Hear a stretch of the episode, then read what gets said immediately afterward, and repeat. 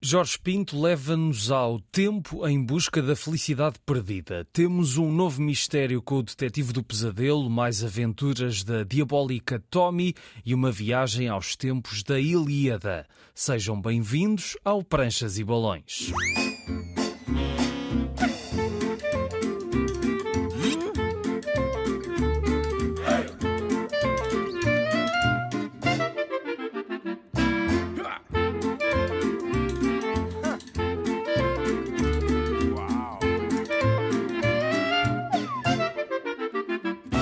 Cá estamos a trazer a banda desenhada à Antena 1. Hoje temos uma história de Dylan Dog, mas antes vamos à primeira parte da conversa com o nosso convidado de hoje. Jorge Pinto formou-se em Engenharia do Ambiente, é doutorado em Filosofia Social e Política, é candidato pelo livro às eleições legislativas, mas o que nos traz aqui, como sabem, é a banda desenhada. E o Jorge já escreveu várias. A mais recente saiu agora, publicada pela Iguana, Tempo em Busca da Felicidade Perdida, desenhada por Ivandro René e Talita Nozomi. É uma história sobre o tempo e a nossa relação com ele, mas também sobre a memória, os sonhos e segundas oportunidades e sobre aqueles, como nos dizem no livro, aqueles que além de lembrar precisam de desesquecer. Nós estamos aqui na, na livraria Ler Devagar, na Casa do Comum, que vai ter daqui a pouco a sessão da apresentação do livro, mas Jorge, já tinhas escrito outros livros, como referido Banda Desenhada, mas não só. E se este livro fala de tempo, a primeira pergunta que eu te faço é: o tempo que leva a fazer uma banda desenhada é mais moroso para ti do que um livro de escrita normal ou já te habituaste a isso? Este foi particularmente demoroso porque eu acho que ele começou há 30 anos, quando eu comecei a perguntar-me o que é que aconteceria se num calendário feito de arbustos que, que havia em Amarante, no Parque Florestal de Amarante, quando eu era criança, alguém, por acaso, ao atualizá-lo, escrevesse uma data errada ou colocasse lá a data que não aquela correta. Uh, e desde criança que tenho um bocado essa inquietação, bastante infantil, admito, mas que foi o ponto de partida para, para esta história. Portanto, foi, foi mesmo o que é que acontece se alguém, algum dia, disser que o dia de hoje não é o dia de hoje. Uh, e foi aí que me levou a, a, pensar na questão da solidão, do tempo, da memória, do sonho e construir esta banda desenhada que, na verdade, quando comecei a escrever foi, foi bastante rápido. Ela, aliás, o argumento quase final está escrito há cinco ou seis anos, depois foi sendo adaptado e teve ainda algumas ligeiras alterações, eh, depois na parte mais prática, quando os ilustradores já estavam a ilustrar, mas já há quase seis anos que ele, estava, que ele está completo, sim. Mas falando só ainda do, do, calendário, para aqueles que nos estão a ouvir, era um, um, calendário que era atualizado todos os dias, e isto entra na história, porque também há um calendário semelhante, mas em Amarante esse calendário, entretanto, já não existe, não é? Eh, já não existe e acho que quase como uma relíquia deixaram uh, o espaço, portanto o círculo de terra onde ele costumava estar, estão agora flores. Eu acho que é, é também bonito porque é fácil saber... É, é simbólico de assim, uma certa morte do, do sítio, não é? Do calendário. É, é, precisamente isso, morte e renascer, porque não ficou vazio, não, não cimentaram aquilo, permitiu-se que crescessem flores, o que também é bonito, eh, se bem que eu gostava mais da ideia do calendário, para dar essa imaginação também, essa possibilidade de sonhar a outras crianças como eu, muitas vezes ali passaram. Uh, mas enfim, tentarei puxar, uh, fazer com que isso aconteça na apresentação do livro em Amarante, agora dia 2 de março, onde faremos uh, uma visita ao local, portanto será uma, uma, uma, apresentação em modo peripatético, andante, onde passaremos em frente ao local onde costumava estar o calendário e desafiarei os responsáveis a reativá-lo. falámos da, da morte e, e, há uma frase que tu dizes, creio que é no prefácio, que dizes que nós tememos em iguais eh, quantidades a morte e a perda de memória. Tu sentes, eh, à medida, ou seja, quando tu começaste a pensar nesta história, ou tiveste a ideia há, há muitos anos, para agora, entretanto, achas que essa temeridade em relação às duas coisas tem aumentado ou é uma coisa que, com que já vives mais pacificamente, tanto a morte como a perda de memória? Eh, eu, em relação à morte, tenho uma, uma relação até bastante estranha, na medida em que eu fui muito pouco confrontado com a morte. Eh, eu ainda tenho três de quatro avós, e o meu avô que morreu já foi há muitos anos, eu lembro, mas, mas era bastante pequeno. Eh, por isso, no fundo, quase que me assusta mais o tempo, porque assim ainda tenho três avós, quer dizer que cada dia que passa a proximidade da morte física é muito mais uh, maior, é crescida, não é? Em relação ao tempo, tenho sofrido bastante, curiosamente, este ano, que fiz 36 anos, e não sei se por uh, cumprir duplamente a idade adulta, uh, afetou muito mais do que quando fiz 35, por exemplo. Então, esta ideia do tempo e da morte primeiro, acho que podem caminhar de mãos dadas. Ter medo à morte uh, não implica não ter medo ao tempo e vice-versa. Mas muitas vezes o que acontece é que, temendo a morte, deixamos de valorizar o tempo que temos. E, e, e na verdade, aquela citação que eu uso no, no início do livro, do, de Albert Camus, onde ele fala de, de, do contrassenso, né, que ele diz que ele chama o absurdo, entre o querer sempre o futuro, querer o amanhã, porque é quando vamos conseguir concretizar os nossos projetos, e ao mesmo tempo saber que o amanhã, o futuro, é o que nos aproxima da morte, é um absurdo, mas é um absurdo com o qual nós temos de saber lidar. E, e, acho que é nesse equilíbrio entre querer concretizar, querer o futuro, uh, viver o presente, preparando esse futuro, sabendo que nos aproxima do final, que está realmente o, o cerne da, da história que, te, que está nesta banda desenhada presente e futuro, mas nesta história também o passado tem um papel muito grande, não só porque temos uma personagem que era alcoólica e sem abrigo, que foi resgatada, digamos assim, por um casal com mais idade. Essa pessoa tem problemas do passado que nós, ao longo da história, vamos descobrir. O, o, casal, no presente, tem também algumas coisas que não estão muito bem. Como é que tu chegaste a essas três personagens? É uma pergunta curiosa. Na verdade, eh, elas não têm nome. Foi, foi intencional e no prefácio também explico isso. Mas, na verdade, o personagem principal, se é que assim posso dizer, o, aquele que mais luta realmente com os seus passados uh, tormentosos, é inspirado numa pessoa real que, que eu conheço, até o, o seu físico, portanto, as imagens que eu, que eu dei ao Evandro para se inspirar são de uma pessoa real, eh, que não é, enfim, com toda a liberdade artística na criação de um personagem, evidentemente, mas uh, foi, uh, enfim, foram duas realidades que são mais ou menos comuns. Foi, por um lado, um casal uh, de idosos que, por muitas razões, não forçosamente porque há um afastamento, digamos, odioso dos seus filhos, não, um afastamento é normal, seguem as suas vidas, uh, passam cada vez mais tempo entre si e veem cada vez menos os seus filhos e os seus netos.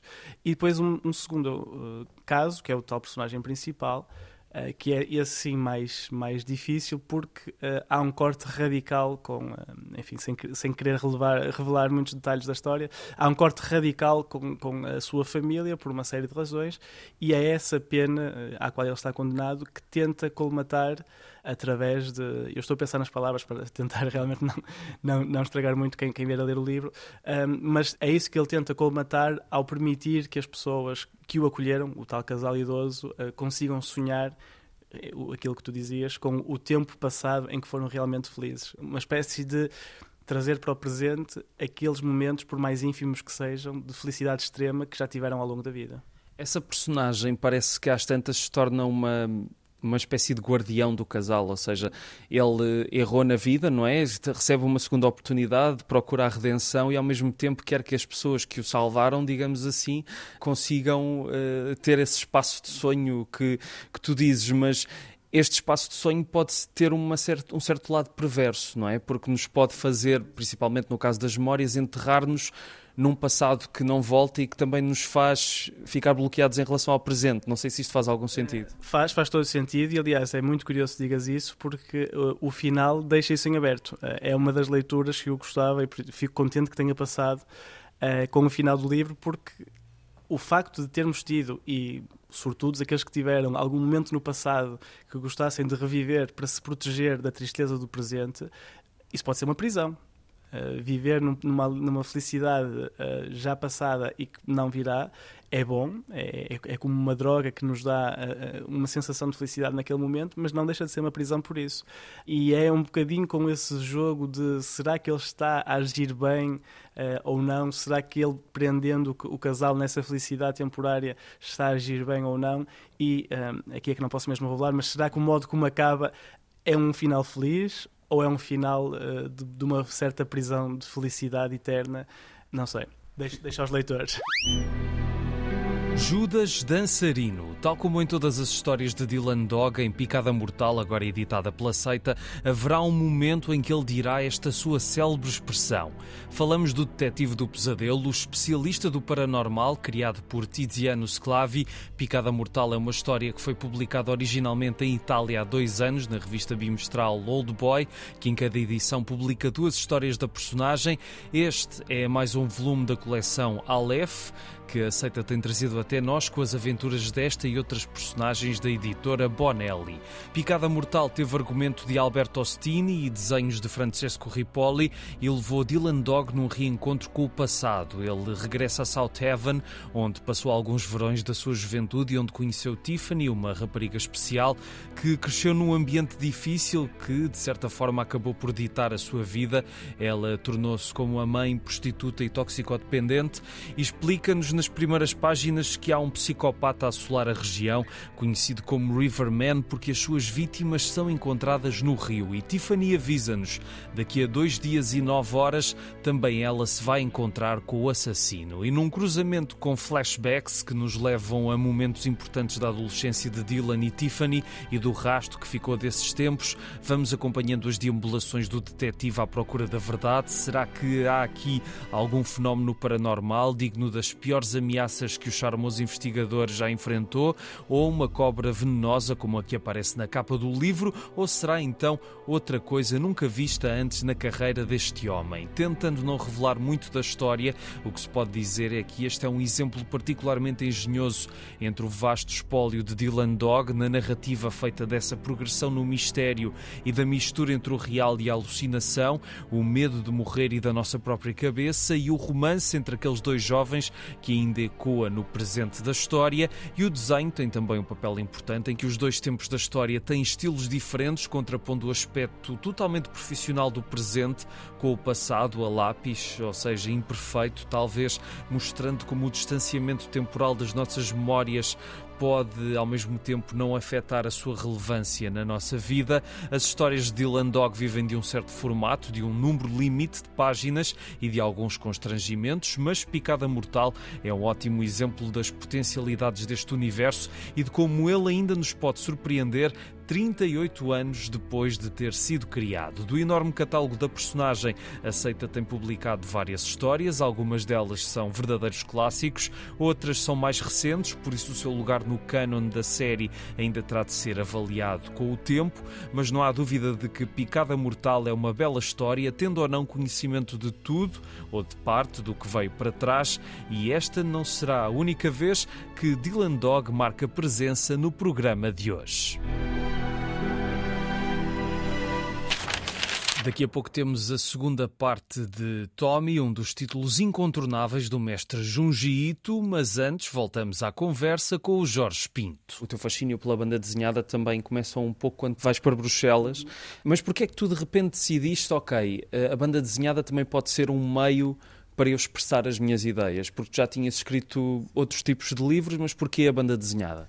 Porque eu, eu, acho que dá ferramentas de abordagem à história, ou até de. É um bocado este livro, é, um, é um bastante filosófico. Eu acho que é uma maneira muito mais eficaz de o fazer do que se calhar um ensaio sobre o tempo. E há muitos, felizmente, e li muitos, e, e também se calhar por isso quis, quis escrever este livro. Mas eu gosto muito do suporte uh, visual. Eh, não só de banda desenhada, também já publiquei um livro ilustrado, por exemplo. Eh, acho que dá sempre uma camada de leitura acrescida que só complementa a parte textual. E nesta banda desenhada em particular, no tempo, fiz até questão de ter muito pouco texto comparado com as imagens, eh, precisamente para permitir, com o tempo de leitura visual, consigamos também absorver muito do que a história quer transmitir, sem ser uma maneira demasiado fácil ou demasiado direta via palavras. Uh, portanto, eu já quando estava a escrever o argumento, uh, tinha muito presente que várias pranchas iriam ser só de imagem, o que depois também é um desafio para o ilustrador, conseguir mostrar o que se quer sem, sem, sem palavras, mas que eu acho, fazendo a minha venha ao Evandro e à Talita, que foi, que foi conseguido, quer num caso, quer no outro, com estilos muito diferentes, porque o livro tem dois estilos uh, muito, muito diferentes, mas acho que foi muito bem conseguido, quer num caso, quer no outro. Falando dos estilos do livro, e estávamos há pouco a falar disso antes de começar a gravar, portanto, o Ivandro, digamos assim, faz a parte mais realista da história e a Talita faz as quatro, os quatro momentos do livro que têm a ver com quatro conceitos que fazem parte da história e que tu estavas a dizer que havia esse receio das pessoas não irem muito à bola com o tipo de proposta que vocês fazem, mas eu acho que são quatro maneiras muito interessantes de, de definir aqueles conceitos. Mas como é que tu passaste essa ideia para a Talita? Como é que tu descreveste aquilo que querias fazer? Eu, no fundo, sabia que queria muito que a história conseguisse olhar para dentro da cabeça, do cérebro, dos pensamentos, dos sonhos e, e dos medos do personagem principal. e achei que só fazia sentido fazê-lo se fosse um corte radical na restante narrativa. Eh, portanto, há duas histórias quase ali naquele livro, uh, ou se quiseres as quatro, que são os quatro momentos da memória, do sonho, da, da, morte, e a história que segue a temporalidade uh, ao longo do tempo, digamos assim. Essa parte que o Evandro ilustrou é num formato muito clássico, franco-belga, ainda feito à mão, a tinta da China, quando cada vez mais é tudo digital, ele ainda conseguiu fazer tudo à mão. E aqui uma pequena nota, nós já tínhamos mais de 30 pranchas prontas, e o Evandro decidiu recomeçar para mudar de estilo. E eu, na altura, achei que aquilo era, era uma loucura, porque o coitado já tinha tido tanto trabalho, mas realmente o resultado final ficou, ficou muito melhor. Mas voltando aos tais desvios, que era como nós lhes íamos chamando ao longo do processo criativo, eh, são isso mesmo. A história pode ser lida sem se lerem esses desvios, e quem o quiser fazer numa segunda leitura poderá fazê-lo também. Acho que é um exercício curioso. Mas é realmente uma porta de entrada, um, até visualmente, porque as cores usadas, os tons, uh, a, a, falta de barreiras até nas imagens, é precisamente para permitir entrar no cérebro uh, daquela pessoa, do personagem principal, na, na, nas suas uh, lutas, porque também acho que essa ideia de luta está muito presente. Há assim pares de imagens em que os jogos de cores chocam um com o outro, porque é, fez, o tipo de coisas que eu ia pedindo à Thalita, dizer aqui esta prancha, esta, estas páginas têm de ser duplas uh, e nesta da esquerda tem de ser assim, nesta da direita tens de ter isto para, para compensar, ou em cima tens de ter estas tonalidades, em baixo tens de ter outras. Um, portanto, foi precisamente tentar, de uma maneira muito visual, e essa sim, bem, bem, bem filosófica na parte textual, entrar dentro dos dilemas daquela pessoa que depois ajudam a explicar o que no fundo está retratado nas suas ações na linha mais clássica da banda desenhada. Deixa-me só voltar um bocadinho atrás ainda na, na, parte da Bélgica, porque na parte da Bélgica e dos primórdios da tua relação com a banda desenhada, quais é que foram os livros que mais te inspiraram nessa altura? Ou o que é que foi o trigger na altura para de repente pensares que a banda desenhada podia ser interessante? Sim, é, é curioso que me perguntes isso porque eu não tenho assim eh, porque sei que muita gente tem o autor. Foi ou... só o ambiente da cidade que é muito ligado à banda desenhada? Certamente, e foi ter lido bandas desenhadas muito uh, pessoais, ou, ou, com histórias muito pessoais.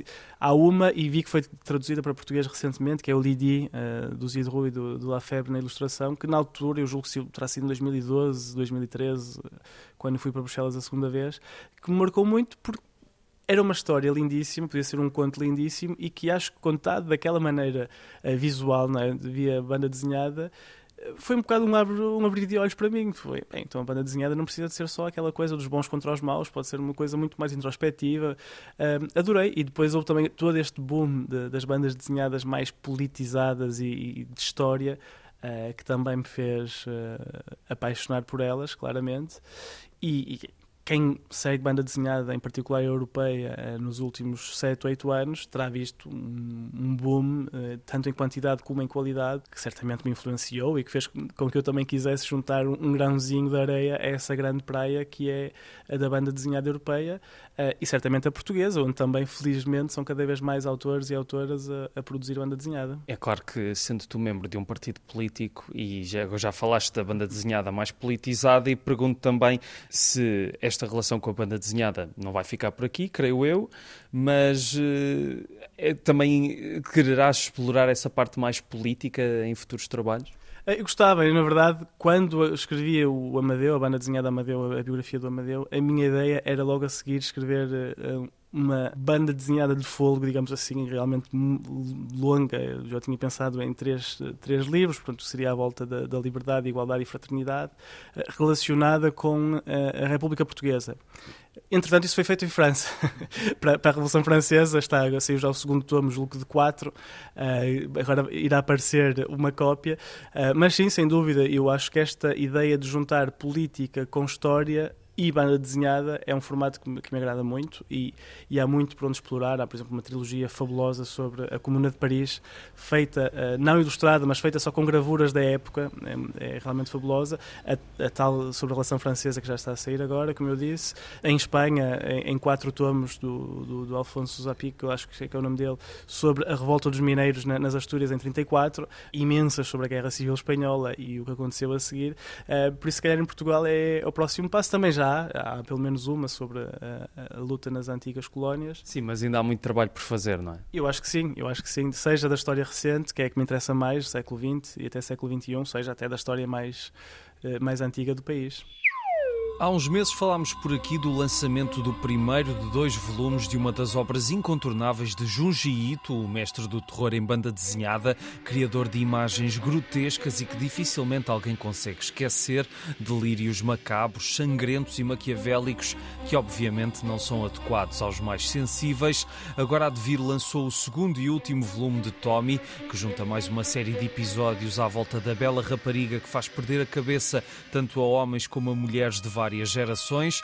É uma maldição inexplicável que ganha várias vidas, resiste a sucessivas mortes e às obsessões de quem se apaixona por ela e que se mantém uma figura fascinante da banda desenhada e do património de Ito e que já remonta aos anos 80. Aqui temos quase 400 páginas divididas por 11 capítulos em que recordamos certo tipo de acontecimentos que testemunhamos no primeiro volume, desde a loucura criada pela obsessão de Tommy, que faz com que os apaixonados a queiram esquartejar, os contextos diferentes em que ela provoca estragos, destruindo amizades, famílias e comunidades, o aspecto monstruoso que pode assumir e as diferentes idades e formas em que a vamos encontrar e, claro, o feitio peculiar desta figura diabólica que gosta de comer bem e de demonstrar uma certa arrogância e desprezo para quem não é belo como ela. Sim, voltamos a ter tudo isto neste segundo volume de Tommy, mas Junji Ito volta a surpreender e a fazer mais do que exercícios para treinar a sua arte grotesca. E se no volume anterior conseguíamos testemunhar a evolução visual do autor de história para história, aqui, já consolidado no seu estilo, não consegue mesmo assim deixar de ser impressionante a nível gráfico, claro, mas também na complexidade das narrativas. Ito desenvolve mais a relação de Tommy com os que a rodeiam, os que ficaram fascinados por ela e que com isso se tornaram nos seus escravos, mas o segundo capítulo deste volume, Fios de Cabelo, é um exemplo da mestria do autor em dar-nos algo mais e a voltar a baralhar as cartas daquilo que demos como garantido.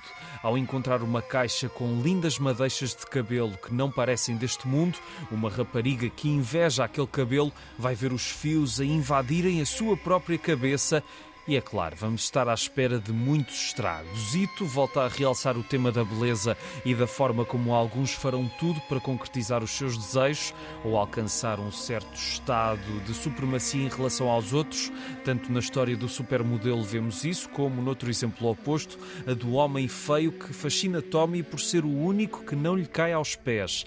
Tudo isto numa obra de terror que é também, assim, uma reflexão perturbadora sobre a sociedade contemporânea e os três últimos capítulos estão interligados e são uma boa forma de fechar esta odisseia infernal. Sim, mas claro que aqui também temos mais uma vez as imagens horríveis às quais já nos habituámos e que são a imagem de marca de Junji Ito. Não sei o que se passa na cabeça dele, mas só sei que dá resultados visceralmente impressionantes. Há pranchas desta e de outras outras suas mangás, que são autênticas obras-primas do macabro e do repugnante, dos corpos em formação de novas tomis aos múltiplos cadáveres esquartejados ou até esmagados até parecerem carne moída, que vai ser despejada em tanques de saquê, e nunca me irei esquecer dessas pranchas sempre que voltar a beber saquê, às pessoas alucinadas que perseguem o seu objeto de desejo, ainda há Tommy em versão bebê demoníaco, tudo isto são razões, não muito agradáveis, é certo, mas são razões e muito muito boas para voltar sempre ao universo de Junji Ito. Esta é uma edição da Devir.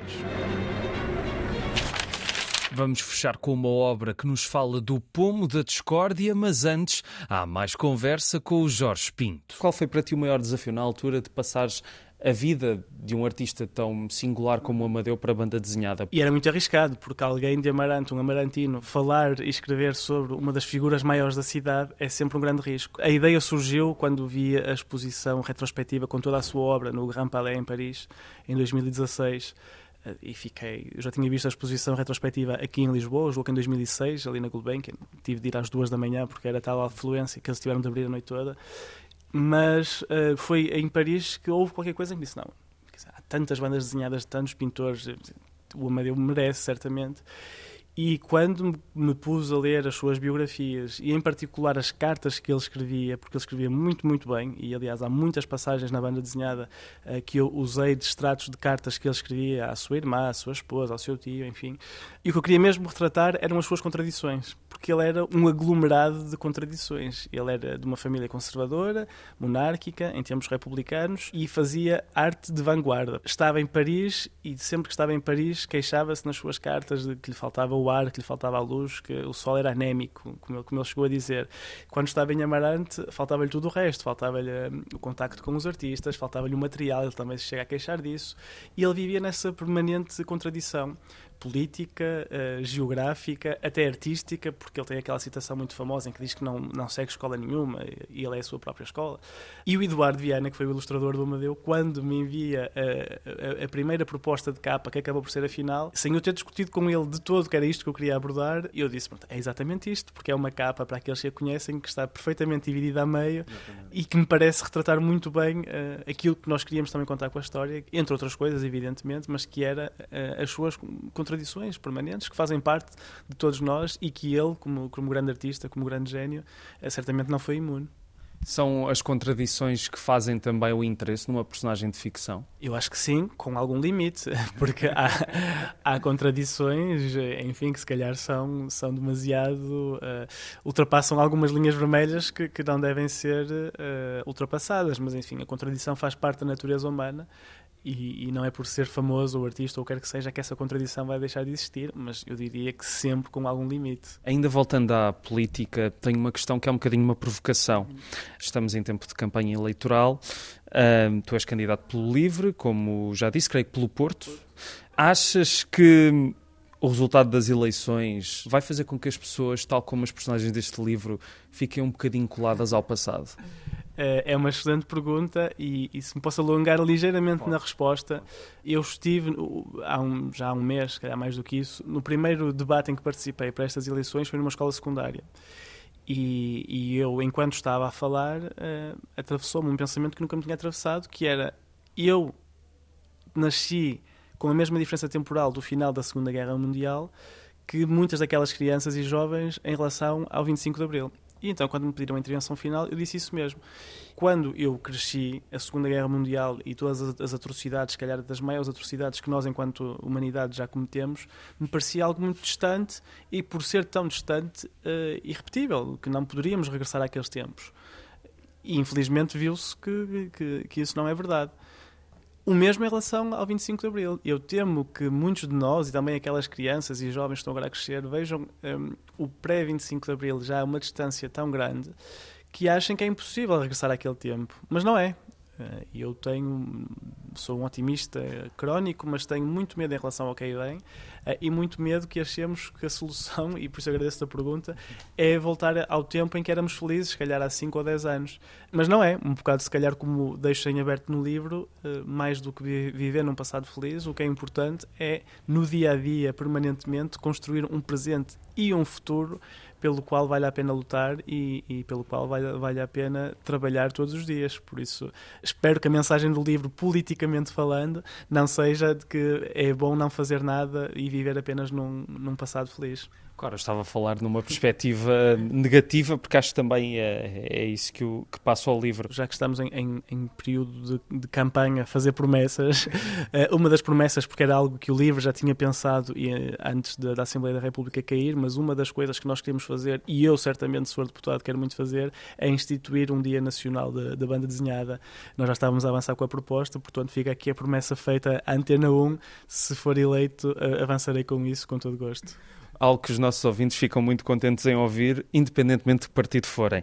Eu gosto de terminar o programa com sugestões de livros. Tu já falaste de algumas referências que na altura te fizeram uh, interessar mais pela banda desenhada, mas ultimamente, dentro ou fora da banda desenhada, que coisas é que têm chamado a atenção? Na banda desenhada, li há uns dias uh, o Dylan Dog, este que saiu agora aqui editado pela Seita. Eu adoro Dylan Dog e eu vi. Vai ser falado neste programa, exatamente. Pronto, é ótimo. Uh, porque eu, eu vivi um ano em Itália, trabalhei lá um ano e uma das razões que me fez querer querer apressar uh, a aprendizagem do italiano, depois tive de trabalhar em italiano quase esse ano inteiro, mas enfim, passando isso. Mas uma das razões que me fez querer aprender italiano foi precisamente ler Dylan Dog, porque as pessoas com quem eu vivia tinham dezenas de, de, de livros de Dylan Dog, e eu próprio agora tenho algumas centenas de números, e é muito bom ver isto ser trazido para Portugal. Uh, e eu confesso que, em relação a este número, e se vão falar neste programa, fica aqui o agradecimento. Eu não sabia, porque não tinha lido, lido ainda nenhum desta nova série Old Boy, que tem, tem, tem pouco tempo. Uh, fiquei muito surpreendido com a qualidade do livro. Agradecer quem tem a coragem, no caso aceita, de trazer o Dylan Dog e, e a Bonelli para Portugal.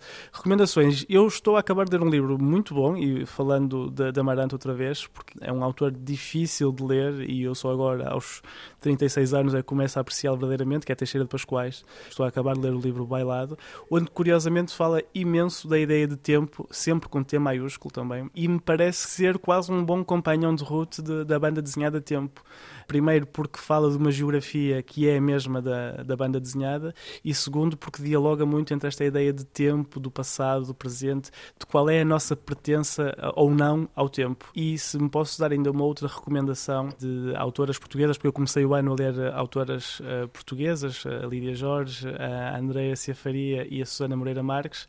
Qualquer uma das três merece ser lida, mas eu gostei uh, realmente e fui lê-lo curioso após tantos prémios. Acho que Misericórdia na verdade, os três, os três encaixam muito bem, mas Misericórdia e, e a Lídia Jorge merecem muito ser lidos porque também, olhando para essa perspectiva de tempo e de tempo que acaba, é um outro excelente companheiro de leitura para, para a banda desenhada Tempo. O que é que foi essa experiência em Itália? Não queres falar um bocadinho sobre isso? Posso. Eh, eu, eu, na verdade, eu saí de Portugal já em 2008 eh, e fui saltando de um lado para o outro. Eu vivi em Bruxelas, vivi eh, em, na Índia, fiz a minha tese de mestrado na Índia, vivi um ano em Itália, fiz babysitting em Paris, antes de me fixar de modo mais ou menos permanente agora em Bruxelas. E em Itália, na verdade, tendo sido pouco tempo, que foi só um ano, mudou muita coisa na minha vida, porque foi no fundo a experiência política que eu vi lá, vivi, vivi lá com os meus companheiros de casa em Milão que me fez querer uh, criar um partido político, ou co-criar um partido político, e, e, entrei em contato com o Rui Tavares em Bruxelas pouco tempo depois disso. E foi também, na verdade, ainda antes de Bruxelas, o que me fez aproximar da banda desenhada. Eh, eu nunca tinha pensado nisso, estou a dizê-lo agora, estou a dizer, muito obrigado pela pergunta, porque na verdade, eu, quando comecei a ler muita banda desenhada e com muita frequência, foi precisamente quando estava em Itália. Uh, da Bonelli, que lia todos os dias alguma coisa, nomeadamente o Dylan Dog, por isso, sim, teve, agora que penso nisso, teve um grande impacto na minha paixão pela banda desenhada, assim, os fumetti, fumetti italianos. E em 2024 é difícil gerir o tempo ou dá para fazer tudo o que tu queres? Está a ser muito, muito difícil. Uh, entre o emprego, entre a campanha política e o lançamento do livro uh, está a ser difícil, mas bom, bom, não, não posso queixar, mas está a ser complicado, sim. Terminamos com uma BD que nos leva aos tempos da Grécia Antiga e aos deuses que andavam entre os mortais. É mais um volume da coleção A Sabedoria dos Mitos, concebida pelo filósofo e político Luc Ferry, que a Gradiva tem editado entre nós, com álbuns à volta das grandes narrativas gregas, das histórias dos deuses até aos grandes acontecimentos, entre o mito e a realidade da história do país. Esta é a primeira de três partes dedicadas à Ilíada, com o subtítulo Pomo de Discórdia. Foi escrita por Clotilde Bruno e desenhada por Pierre Tarranzano. A Ilíada é um daqueles textos fundamentais da cultura ocidental, o poema épico de Homero, que ultrapassou os séculos e continua hoje a cativar leitores e estudiosos. O título vem mesmo da forma como se chama a cidade de Troia em grego, Ilion, e aqui temos alguns episódios da Guerra de Troia que durou muitos anos e pôs em confronto os deuses e o seu poder nos mortais. Neste primeiro tomo da BD temos o tal pomo, uma maçã, no centro de parte da ação, maçã essa que que terá de ser entregue à mais bela das deusas e ao mortal Paris, o incumbido da escolha. Ele vai se meter então nos assuntos dos deuses. Será ele a decidir entre Hera, Atena e Afrodite e acaba por cair nos encantos desta última. É a deusa do amor e da volúpia. Neste pomo de discórdia, andamos para a frente e para trás no tempo, acompanhando as peripécias da guerra e as discussões entre os deuses, numa obra que nos quer dar uma abordagem rápida a uma mitologia que continua a ter impacto no nosso tempo.